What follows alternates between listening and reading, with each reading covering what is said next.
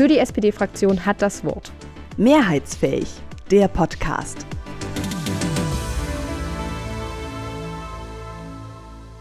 Hallo und herzlich willkommen zu Folge 13 von Mehrheitsfähig, der Podcast der SPD-Fraktion im Thüringer Landtag. Wir sprechen heute über Bildung. Bessere Schulen für alle. Mit diesem Versprechen geht die Thüringer SPD in das kommende Wahljahr und hat dafür auch ganz konkrete Vorschläge. Ich freue mich, dass heute der SPD-Bildungspolitiker Dr. Thomas Hartung zu Gast im Podcaststudio ist und wir über dieses Versprechen und das noch ausstehende Schulgesetz sprechen können. Herzlich willkommen, Thomas. Ja, schön, dass ich da sein kann. Thomas, Ende September hat die Gewerkschaft GEW bundesweit zum Bildungsstreik aufgerufen. Unter dem Motto Bildungswende jetzt haben auch in Thüringen Aktionen dazu stattgefunden. Und ähm, ja, obwohl Bildung ja Ländersache ist, scheint es ja trotzdem ländergrenzenübergreifende Probleme im Bildungswesen zu geben. Welche sind das? Na, wir haben natürlich ähm, in jedem Bereich immer über Schnittmengen. Also das fängt mit der Lehrerausbildung an. Also ein großes Thema ist ja immer, wer bildet welche Lehrer aus und werden die überall anerkannt. Und da Lehrer natürlich nicht an das Bundesland gebunden sind, in dem sie ihre Ausbildung, ihr Studium machen, ist das ein wichtiges Thema. Auch die Frage, wie kann ich junge Lehrer, die vielleicht nicht in Thüringen gelernt haben, dazu bringen, äh, nach Thüringen zu kommen oder wenn sie eine Zeit lang woanders gearbeitet haben, nach Thüringen zurückzukommen. Also das ist so eine, eine Überschneidung und natürlich sind wir aufgefordert, äh, unter den Ländern vergleichbare Bildungsabschlüsse anzubieten. Denn wenn wir uns vorstellen, dass zum Beispiel Thüringen ein ganz anderes Abitur hätte, als es Bayern hat, ist die Frage, ob ein Thüringer an einer bayerischen Universität studieren könnte und umgekehrt natürlich äh, schwierig zu beantworten. Also gibt es tatsächlich Schnittmengen, bei denen die Länder aufeinander zugehen müssen und möglicherweise unter Moderation des Bundes Probleme lösen. Und darauf zielt ja dieser Forderungskatalog der GEW eindeutig ab. Genau, kommen wir gleich nochmal zu diesem Forderungskatalog. Also es gab ähm, vier zentrale Punkte. Erstens, Schule und Kita zukunftsfähig und inklusiv gestalten. Zweitens, eine Ausbildungsoffensive für Lehrerinnen und Erzieherinnen zu starten. Drittens, ein Sondervermögen für Bildung in Höhe von 100 Milliarden Euro aufzuerlegen, sowie jährlich dann auch 10 Prozent des Bruttoinlandsproduktes für Bildung bereitzustellen. Und viertens, einen Bildungsgipfel einzuberufen mit VertreterInnen aus Bildungspraxis und Zivilgesellschaft. Wie realistisch ist die Umsetzung dieser Forderungen denn aus deiner Sicht? Ich glaube, die Forderungen an sich sind alle eingängig und durchaus vernünftig. Also ich habe da keinen kein Hebel, bei dem ich sagen würde, da ist die GEW jenseits äh, der Realität und völlig falsch auf, auf einem völlig falschen Weg. Aber ich würde mir schon wünschen, wenn man einen bundesweiten Bildungsstreik aus ruft, und da kritisiere ich nicht die Arbeit, sondern einfach denn das, das Handling mit den, äh, den Umgang mit den Forderungen durch uns oder die Möglichkeiten des Umgangs mit den Forderungen, dass man das schon, wenn man vom Thüringer Landtag äh, steht, ein bisschen auf unsere Optionen und unsere Möglichkeiten zuschneidet. Und da muss ich sagen, ist nicht viel für uns dabei gewesen. Wir haben also Beispielsweise die Forderung nach multiprofessionellen Teams an den Schulen erfüllen wir schon erst mit einem mit Modellversuch, jetzt mit Etablierung. Also da sind wir schon gut dabei und viele andere Bereiche sind einfach Bundessache und da ist es nur eingeschränkt zielführend vor einem Landtag der, die, die Transparente hochzuhalten, so sehr ich die Forderung auch unterstreiche. Natürlich wissen wir, dass die, dieses Sondervermögen von 100 Milliarden Euro daran angelehnt ist, dass die Bundesregierung ein ähnliches Sondervermögen für die Bundeswehr aufgelegt hat. Und es ist völlig legitim und ich unterstreiche diese Forderung uneingeschränkt, dass wir mindestens dasselbe Geld für Bildung einsetzen. Wenn wir vom Bruttoinlandsprodukt 10 Prozent äh, ausgehen, da ist es sogar ein bisschen mehr. Das ist das Fünffache dessen, was die NATO uns, von uns für die Bundeswehr fordert. Aber das ist egal. Bildung muss tatsächlich ausfinanziert sein. Aber das ist ganz klar ein Bundesthema und das sollte man vor dem, ja, vor dem Bundestag in Berlin adressieren. Und äh, der Landtag in Thüringen ist da nicht der richtige Adressat. Nichtsdestotrotz ist es wichtig, bundesweit Aufmerksamkeit für dieses Thema zu erwecken. Ähm, damit wir alle auf dem gleichen Wissensstand sind, wie hat sich denn die Bildungslandschaft in Thüringen in den vergangenen Jahren entwickelt? Wo sind wir denn gestartet und wo stehen wir jetzt? Man könnte so ein bisschen ja den Eindruck bekommen, äh, wenn man zumindest der konstruktiven Opposition ähm, zuhört, dass früher alles besser war. Naja, ja, ähm, man könnte diesen Eindruck gewinnen, aber äh, dann muss man eben sagen, ähm, als die CDU alleine regiert hat, konnte sie in bestimmten Bereichen, beispielsweise der Zahl der Lehrer, aus dem Vollen schöpfen und ähm, hat das auch getan. Und anstatt die Ressource Lehrkraft so zu entwickeln, dass wir auch in der Zukunft ordentliche ähm, ja, Kapazitäten haben, dass die Schüler eben einen Lehrer vor der Klasse stehen haben, hat man eben durch einen Personalabbaupfad, nicht nur im Bildungsbereich, sondern in allen Bereichen, Personal wie das der Name sagt, abgebaut, eben auch Lehrer. Und ähm, in Thüringen führte das dazu, dass wir eine Kultur in den Schulämtern hatten, die nicht darauf ausgelegt war, junge Lehrer zu gewinnen, vor die Schüler, Schulen, also vor die Schüler zu stellen und mit diesen Lehrern im Prinzip Bildung zu machen, sondern die dazu führte, dass man aus dem, wie gesagt, aus dem vollen Schopf schöpfen könnte und junge Lehrer eher abgewimmelt als eingestellt hat. Es gab Jahre, ich kann mich daran erinnern, da war ich selber auch schon Landtagsabgeordnete, da hat das Land neun Lehrer eingestellt. Neun. Und das ist keine nachhaltige Personalentwicklung. Jetzt sagt natürlich die CDU immer, jetzt regiert Rot-Rot-Grün schon seit zehn Jahren und deswegen hätte das schon alles äh, umgestellt sein müssen. Da gehört natürlich zur Wahrheit, dass der Personalabbaupfad, den die CDU beschlossen hat, noch galt, als wir mit Rot-Rot-Grün die Regierung äh, übernommen haben. Und äh, Bodo Ramelow hat sehr verantwortungsbewusst nicht alles über Bord geworfen, was er von der CDU vorgefunden hat, sondern es hat eine ganze Weile gedauert, bis wir nach einer ja, Evaluierung gesagt haben, welche Teile des, des CDU-Erbes wir behalten und welche wir über Bord werfen. Da gehört der Personalabbaupfad nach langen Diskussionen auch dazu. Den haben wir auch über Bord geworfen. Aber dann ist es eben nicht so, dass dann sofort die Lehrer da sind. Wir müssen dann anfangen, wieder die Studienkapazitäten entsprechend zu bewirtschaften und auch wieder äh, uns um die jungen Leute zu bewerben, die wir über Jahre lang, über Jahre hingehalten und abgewimmelt haben. Jetzt sollen sie kommen und das ist äh, natürlich ein Kulturwechsel, der nicht nur auf die jungen Leute zielt, sondern auch auf die Menschen, die in den Schulämtern um diese jungen Leute werben. Und ähm, es hat lange gedauert, bis wir in den Schulämtern ein Gefühl dafür entwickelt haben oder bei den zuständigen äh, Stellen ein Gefühl dafür entwickelt haben, dass wirklich jeder Lehrer wichtig ist und dass wir jeden Lehrer, der irgendwie einzustellen ist, auch bekommen. Das ist noch heute nicht so, dass das äh, allgemeine Praxis ist, dass wir uns wirklich um jeden Lehrer bemühen. Also wir sehen das immer wieder bei Seiteneinsteigern, die dann keine Verlängerung bekommen, obwohl sie eigentlich alle Voraussetzungen erfüllen und ähnliches. Aber es ist ein kulturelles Umdenken notwendig und da sind wir mittendrin. Aber ähm, zur Wahrheit gehört eben dazu, wir werden es auch in den nächsten Jahren nicht schaffen, alle Stellen zu besetzen. Es wird ein Prozess sein, ähm, den wir über eine längere Zeit fahren müssen. Wenn man die Weichen irgendwann in der Vergangenheit falsch gestellt hat, dau dauert es sehr lange, bis man das ausgleicht. Das merken wir jetzt jeden Tag. Kommen wir mal zu dem Versprechen der Thüringer SPD im Bereich Bildung, bessere Schulen für alle. Was ist denn konkret damit gemeint?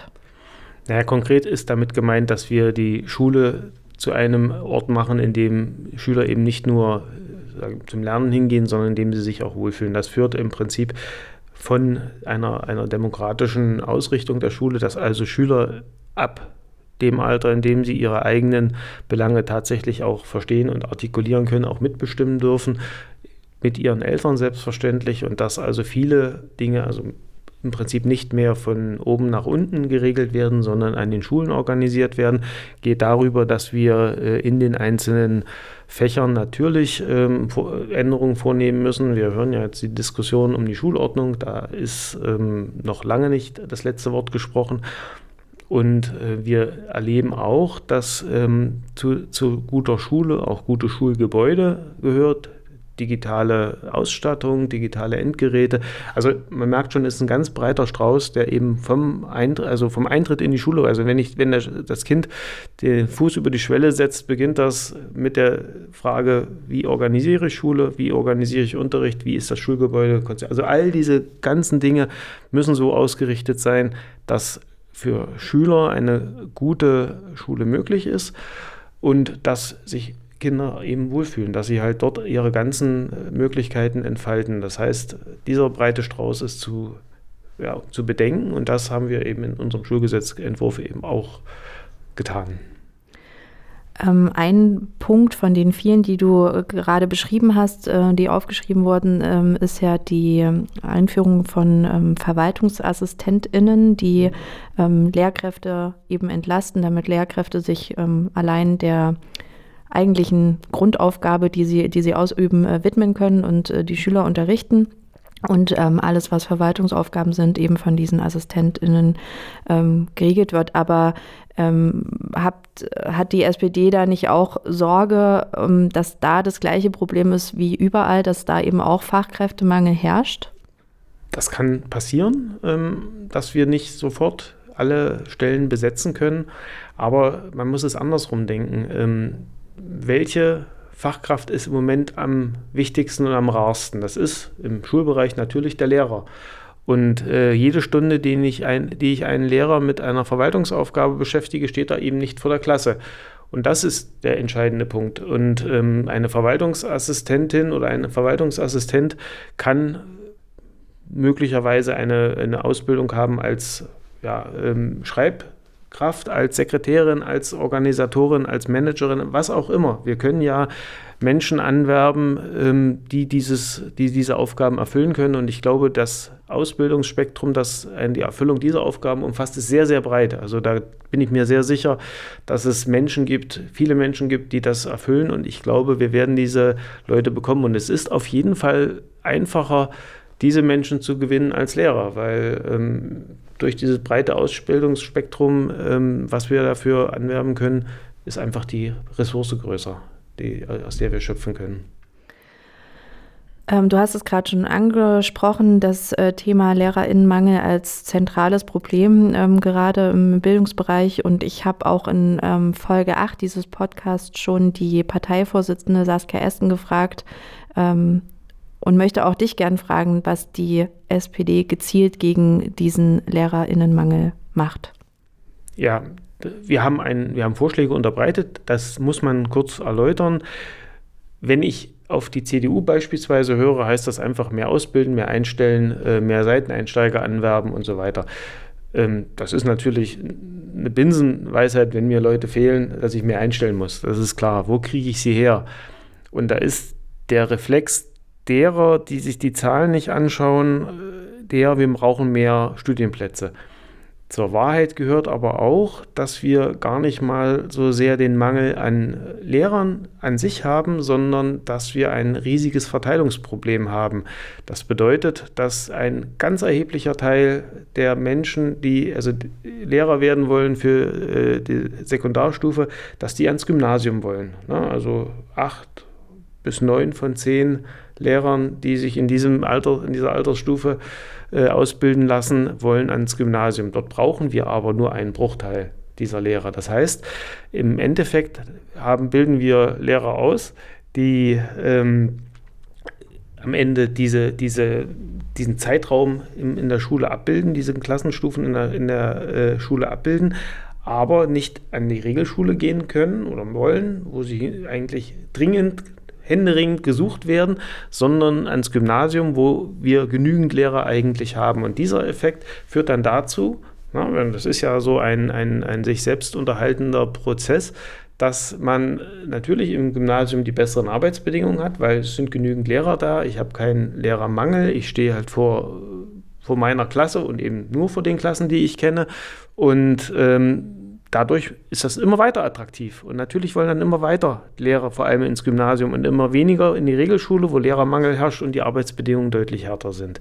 Deswegen möchte die SPD schon im Studium eine Veränderung einführen, dass man sich eben nicht entscheidet, ich will an die Grundschule, an die Regelschule, ans Gymnasium, sondern dass man sich unterscheidet, äh, Sekundarstufe 1, Sekundarstufe 2, na, und das Primarstufe, dass man also dann in diesem, in diesen, nach ich sag's mal platt, nach Klassenstufen ausgebildet wird und dann eben egal ist, ob ich eine 10. Klasse in einem Gymnasium unterrichte oder in einer Regelschule und die Absolventen dieser Hochschulen im Prinzip flexibel einsetzbar sind. Das heißt, dass wenn Sie sich bewerben, Sie möglicherweise vielleicht ans Gymnasium wollen, aber erstmal in eine Regelschule gehen und dann möglicherweise, wenn im Gymnasium dann was frei wird, dann dahin wechseln. Das kann ja sein, dass Sie das weiter verfolgen und weiter möchten, aber wir können dann jeden Absolventen, der die Sekundarstufe 1 oder 2 äh, unterrichten kann, im Prinzip einsetzen, wo immer wir ihn brauchen, wo, wenn er dazu bereit ist. Die SPD will sich ja auch dafür stark machen, ähm, das haben wir auch im äh, Podcast schon an verschiedensten Stellen besprochen, dass ähm, Thüringen das familienfreundlichste Bundesland wird. Und ähm, neben zum Beispiel guten Arbeitsbedingungen für die Eltern spielt natürlich auch eine gute Bildung und die gute Betreuung für die Kinder damit rein. Ähm, ja, mit Blick auf dieses Vorhaben, was hat die SPD denn äh, noch für Familien im Bereich Bildung geplant? Naja, wir wollen äh, prinzipiell wollen wir ja ähm, die Bildung, wir denken die Bildung halt von der Kita bis am Ende bis zur äh, Erwachsenenqualifikation. Und wir, wir, haben in diesem Bereich äh, verschiedene Verbesserungen, also im Schulgesetz, das haben wir jetzt mehrfach schon angesprochen, äh, indem wir tatsächlich also auf Probleme Lehrermangel, aber eben auch Schulsozialarbeit und ähnliche Dinge eingehen. Schulsozialarbeit ist ein sehr, sehr wichtiges Instrument für ähm, die Familien, weil es eben eine Vermittlungs Vermittlerrolle zwischen, zwischen den Lehrkräften, den Familien, den Schülern, gerade möglicherweise in schwierigen Entwicklungsphasen, aber auch aus schwierigen Elternhäusern heraus äh, darstellt und ist deswegen ein, ein wichtiger Punkt, den wir natürlich verfolgen, auch um ein, auch den Kindern quasi unabhängig von ihrem Elternhaus gleiche Bildungschancen einzuräumen. Das ist ein ganz, ganz wichtiger Punkt für uns als Sozialdemokraten galt ja immer der, der Spruch Aufstieg durch Bildung. Und das heißt, wir müssen uns um die Menschen kümmern, die benachteiligt sind. Soweit zum Schulgesetz, da werden ja schon viel da, darüber geredet. Wir haben ein anderes Gesetz im Moment in Arbeit, das ist das Kita-Gesetz. Das ist natürlich für junge Familien äh, auch extrem wichtig, weil da geht ja Bildung los. Da geht ja das erste Mal so dass Abgeben der Kinder an, eine andere, an andere Personen los in der und da müssen sich Eltern natürlich äh, darauf verlassen können, dass diesen Kindern, dass es diesen Kindern dann gut geht, ne? dass die, die da in die Kita gehen, sonst kann man sie ja nicht gut in Gewissens dorthin geben, wenn man das Gefühl hätte, da ist Mangel an Erziehern, da gibt es nichts zu essen und so weiter und so fort. Und deswegen haben wir in unserem Kita-Gesetz verschiedene Punkte eingeführt. Der der sozialdemokratische Punkt ist die Schlüsselverbesserung, dass wir bei den äh, über Dreijährigen einen deutlich verbesserten Betreuungsschlüssel von 1 zu 12 haben wollen. Das ist immer noch schlechter, als es die Wissenschaft empfiehlt. Da müssten wir 1 zu 6, 1 zu 7 nehmen, aber das wäre von der Zahl der verfügbaren Erzieher unrealistisch. Auch jetzt müssen wir einen Übergangszeitraum von zwei Jahren einführen, um die entsprechenden Erzieherinnen ausbilden zu können. Aber ähm, da sind wir zuversichtlich, dass das funktioniert. Auch deswegen, weil in manchen Regionen Thüringens leider weniger Kinder geboren werden und weniger äh, Kinder in die Kita gehen und sich dadurch einfach ähm, die, die äh, Schlüssel sowieso etwas verschieben. Ein zweiter wichtiger Punkt ist ein äh, Institut zur Qualitätssicherung. Ich glaube, es ist wichtig, dass ähm, die Eltern das Gefühl haben, dass die Erzieherinnen die ihre Kinder betreuen, tatsächlich auch ähm, wissenschaftlich auf der Höhe der Zeit sind. Also wenn ich mich an meinen Kindergarten mit Grauen zurückerinnere, war ein, ein völlig andere, eine völlig andere Kultur äh, dort, als es heute der Fall ist.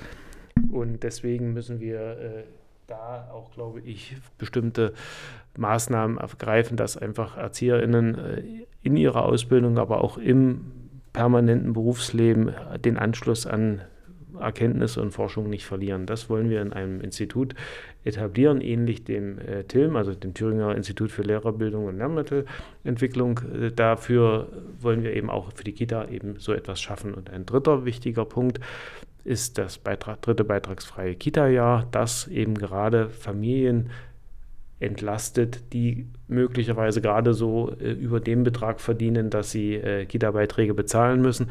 Die werden dann eben deutlich entlastet. Und ja, es werden auch die Familien entlastet, die gut verdienen, aber da ist, haben wir einfach das Problem, dass die allermeisten äh, Kommunen es nicht wünschen, äh, Beiträge nach Elterneinkommen zu erheben. Und deswegen können wir gar nicht zielgenau sagen, wir wollen äh, Menschen entlasten, die zwischen Betrag X und Y verdienen und die anderen, die drüber verdienen, eben nicht, weil wir es gar nicht wissen. Wir wissen im Zweifel überhaupt nicht, was die Eltern verdienen, also müssen wir alle entlasten.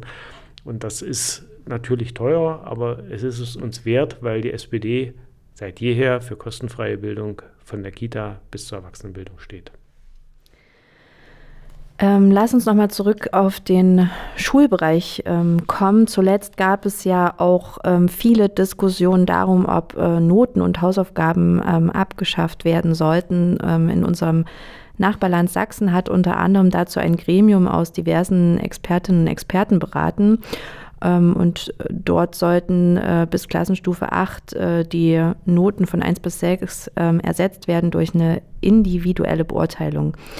Ähm, ein anderer Vorschlag, der auch zur Diskussion stand, ist ja die Abschaffung der Noten in sogenannten Talentfächern. Was hältst du denn von dieser Idee als Bildungspolitiker?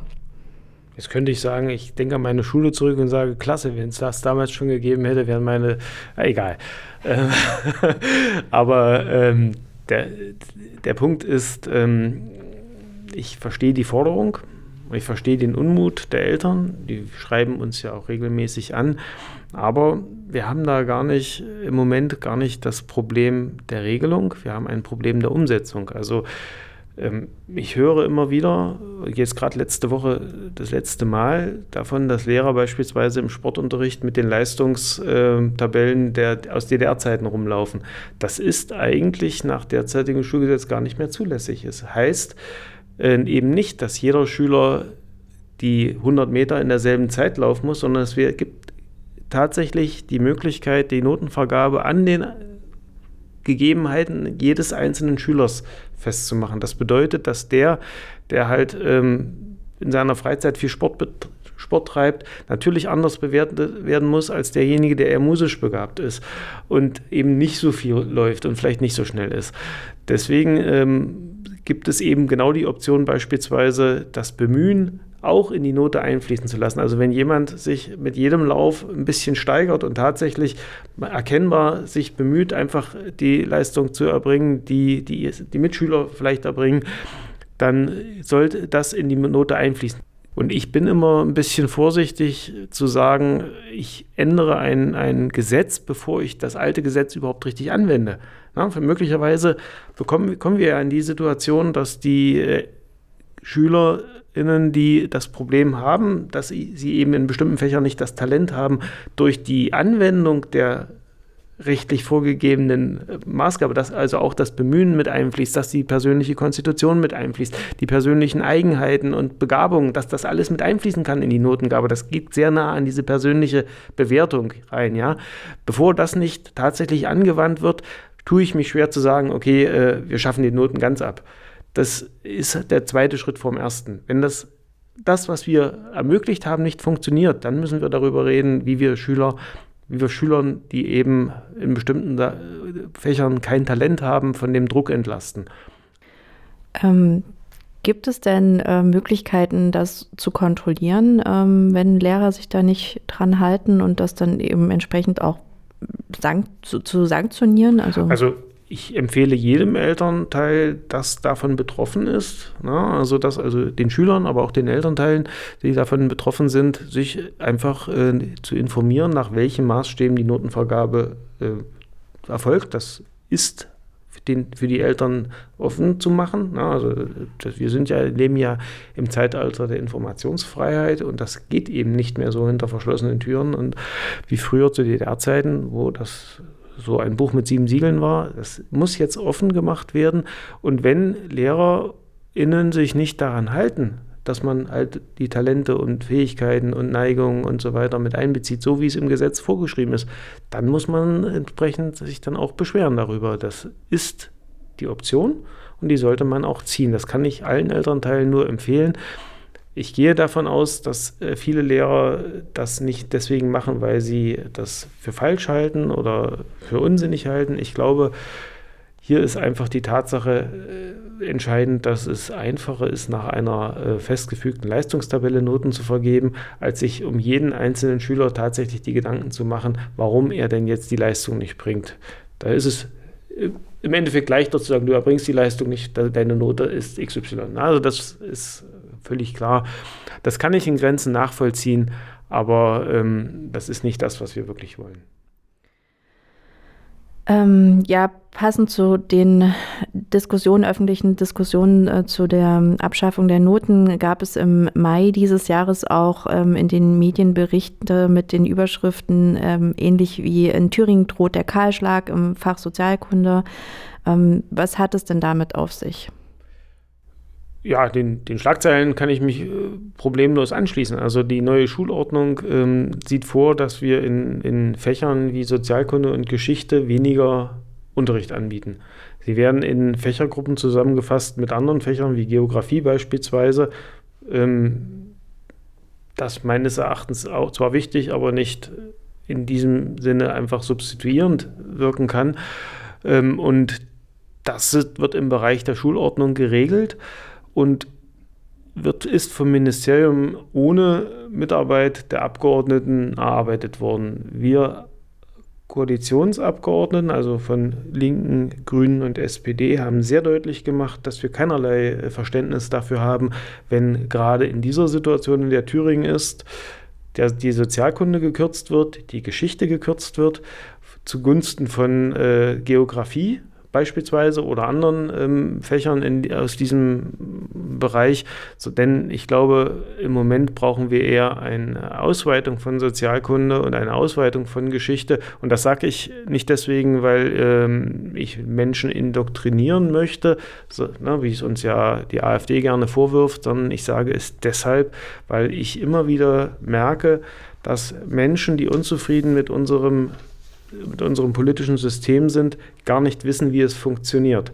Dass sie gar nicht wissen, welche Rechte sie haben, sie gar nicht wissen, an welche Ebene sie sich mit welchem Problem wenden müssen. Und das ist etwas, das muss im Unterricht vermittelt werden. Wir müssen die, die Menschen in die Lage zu versetzen, unsere Gesellschaft und unser politisches System zu verstehen, damit sie sich darin bewegen können und ihre Rechte wahrnehmen können. Das geht nicht darum, dass wir im Sozialkundeunterricht die Menschen zu, äh, linksautonomen Antifaschisten erziehen, wie es ja Herr Höcke immer gerne erzählt, sondern es geht darum, den, den Schülern, wenn sie die Schule verlassen, äh, mitgegeben zu haben, wie unser Land funktioniert und an welcher Stelle sie sich mit welchem Problem Gehör verschaffen müssen, um ihren Rechten Geltung zu verschaffen. Darum geht es. Es geht darum, Menschen auf das Leben vorzubereiten in unserer Gesellschaft.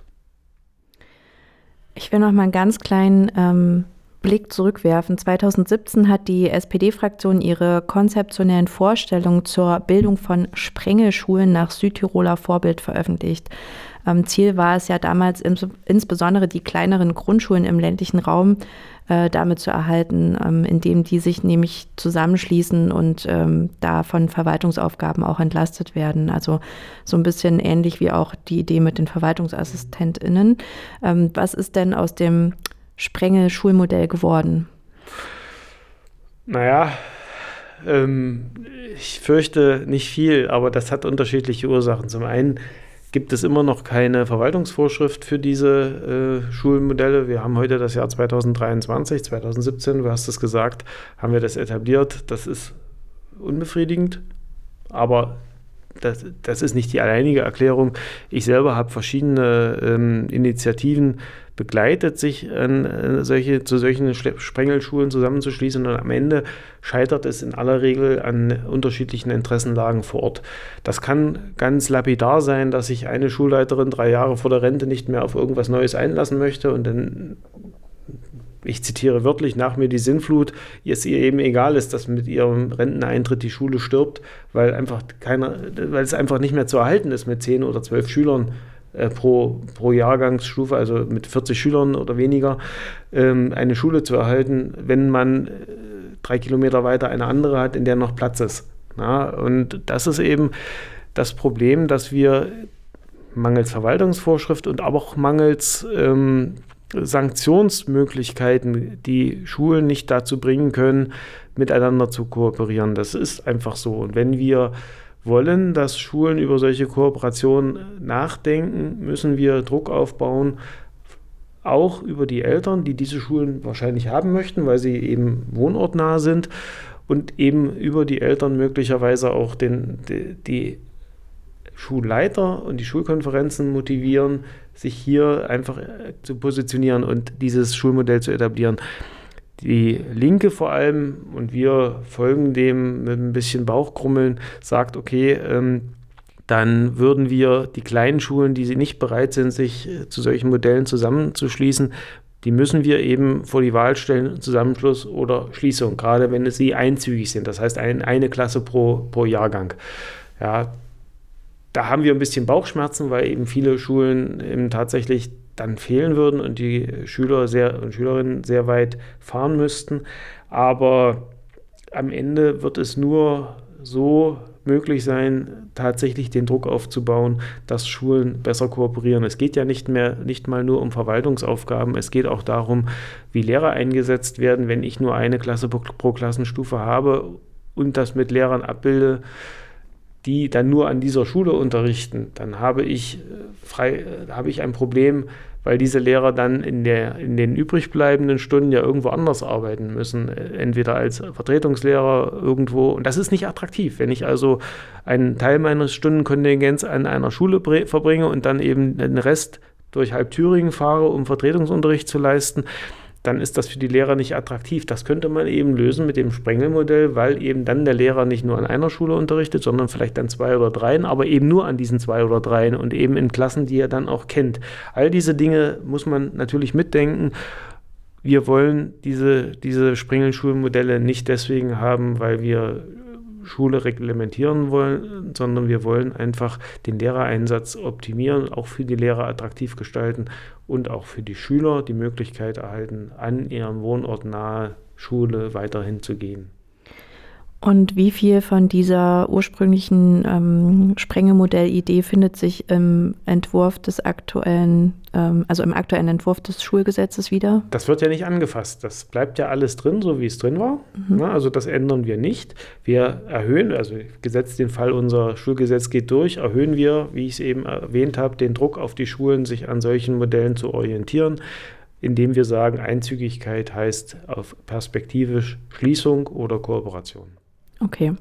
Und ähm, wie ist allgemein gerade der Stand beim Thüringer Schulgesetz? Das liegt im Ausschuss und wie, wie geht es da wie sagt weiter? Man das ist immer bei dem Beziehungsstatus schwierig, kompliziert. Nein, äh, wir sind ähm, in, mit der CDU in Verhandlungen. Äh, allerdings ähm, müssen wir feststellen, dass die CDU ja ein eigenes Schulgesetz eingebracht hat und zwischen den den beiden Gesetzen liegen nicht nur Welten, sondern äh, in der schultheoretischen Entwicklung ungefähr 30 Jahre. Die CDU möchte mit ihrem Schulgesetz irgendwie zurück in die 90er, in de, also indem sie äh, Inklusion rückabwickelt, indem sie äh, Schuleingangsphasen verändert und beziehungsweise abschafft und viele andere Dinge auch. Also das ist, also in Teilen sind es, sind es ähm, tatsächlich die Rückabwicklung von Re Reformen, die die CDU selber in Zeiten der Alleinregierung gemacht hat. Also das muss man mal sich auf der Zunge zergehen lassen. Man hat Reformen Anfang der 2000er eingeführt und äh, die CDU rückt jetzt noch mal fünf bis sieben Jahre vor diese Reform, also irgendwann Anfang, Mitte der 90er, ist, sind die Inhalte dieses Gesetzes angesiedelt. Nun könnte man sagen, okay, da hatten wir noch genug Lehrer, also irgendwas muss ja da gut gewesen sein, aber darüber haben wir am Anfang gesprochen, dass das eben einfach nicht so ist. Na, und wir wollen eigentlich die Thüringer Schule in die Zukunft führen. Das heißt, wir wollen die kleinen Schulen, wir haben es eben gesagt, äh, zu Kooperationen bringen. Wir wollen eine höhere Demokratisierung. Wir wollen, dass Schüler sobald sie es können, sich um ihre Belange in der Schule auch selber kümmern können, auch selber mitbestimmen können, um Mitbestimmung auch zu lernen, um auch im späteren Leben nicht passiv irgendwelche Sachen zu ertragen, sondern von Anfang an zu lernen, ich kann meine ureigensten Belange mitregeln. Also das ist ein wichtiger Punkt. Schulsozialarbeit hatte ich schon angesprochen und all solche Dinge, die einfach, die, bei denen wir lernen, Assistenzkräfte, verwaltungstechnische Assistenzkräfte, pädagogische Assistenzkräfte, wir wollen multiprofessionelle Teams an allen Schulen und ähnliches. Also all diese Dinge, die im Prinzip zu einer Verbindung von Schule, von Lernen, von Positionen in der Gesellschaft, aber auch vom Elternhaus her bringt, die wollen wir etablieren.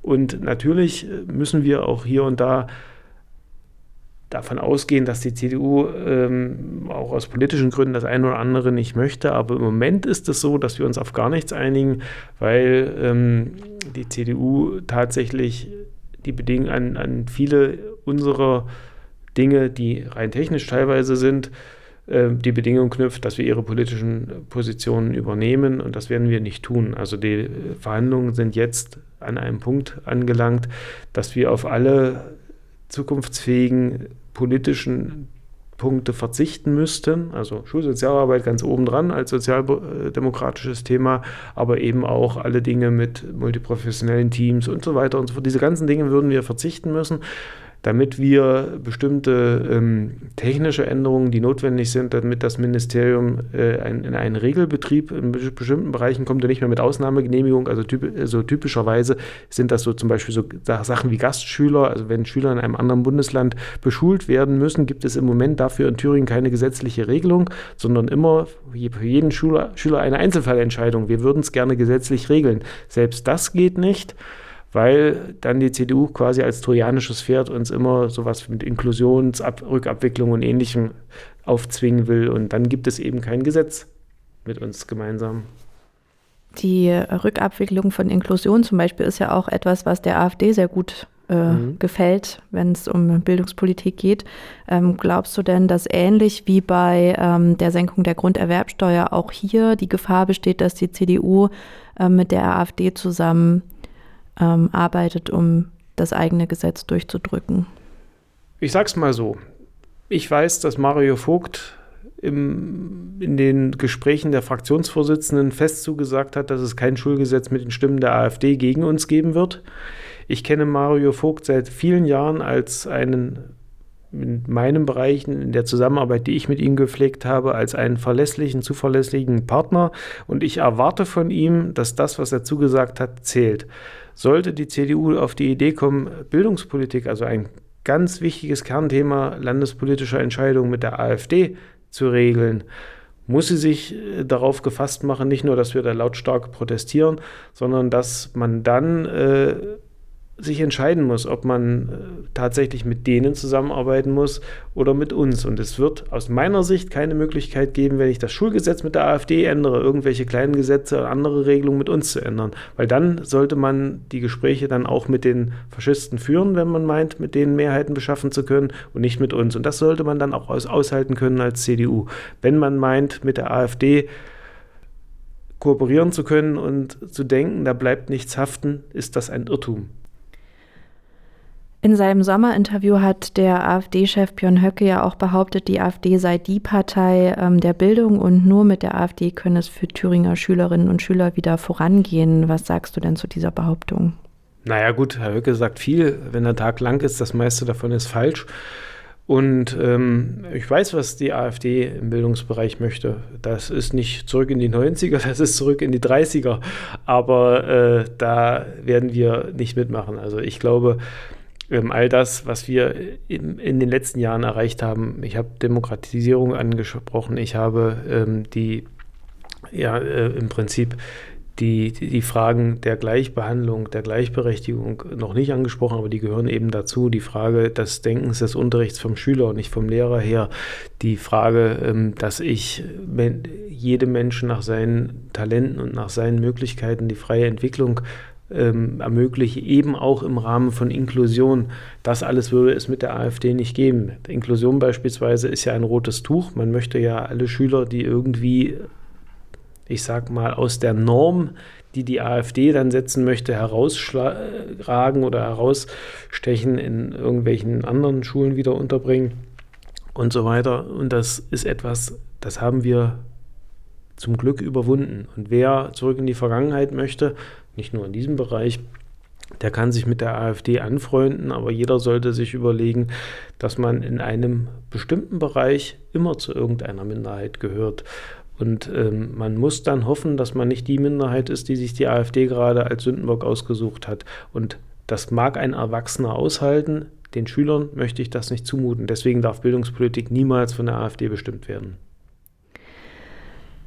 Denken wir uns mal ganz kurz in die Zeit nach der nächsten Landtagswahl. Angenommen, die SPD erhält von den Wählerinnen sehr großen Zuspruch und kann Teil der Regierung sein. Was heißt das für die Bildungspolitik in Thüringen für die kommenden fünf Jahre? Naja, ich habe es ja vorhin angedeutet, unser Schulgesetz wird wahrscheinlich in dieser Legislatur nicht so verabschiedet, wie wir es möchten. Das heißt nicht, dass wir das aufgeben. Ich halte unsere Vorhaben für richtig und wichtig die, die werden wir weiterverfolgen, in jedem Fall. Und wir werden auch in, in der nächst, spätestens in der nächsten Legislatur dazu kommen, einfach auch die, das Umfeld des Lernens anders zu gestalten. Ich sage jetzt mal ähm, das Schlagwort kostenloses Schulessen.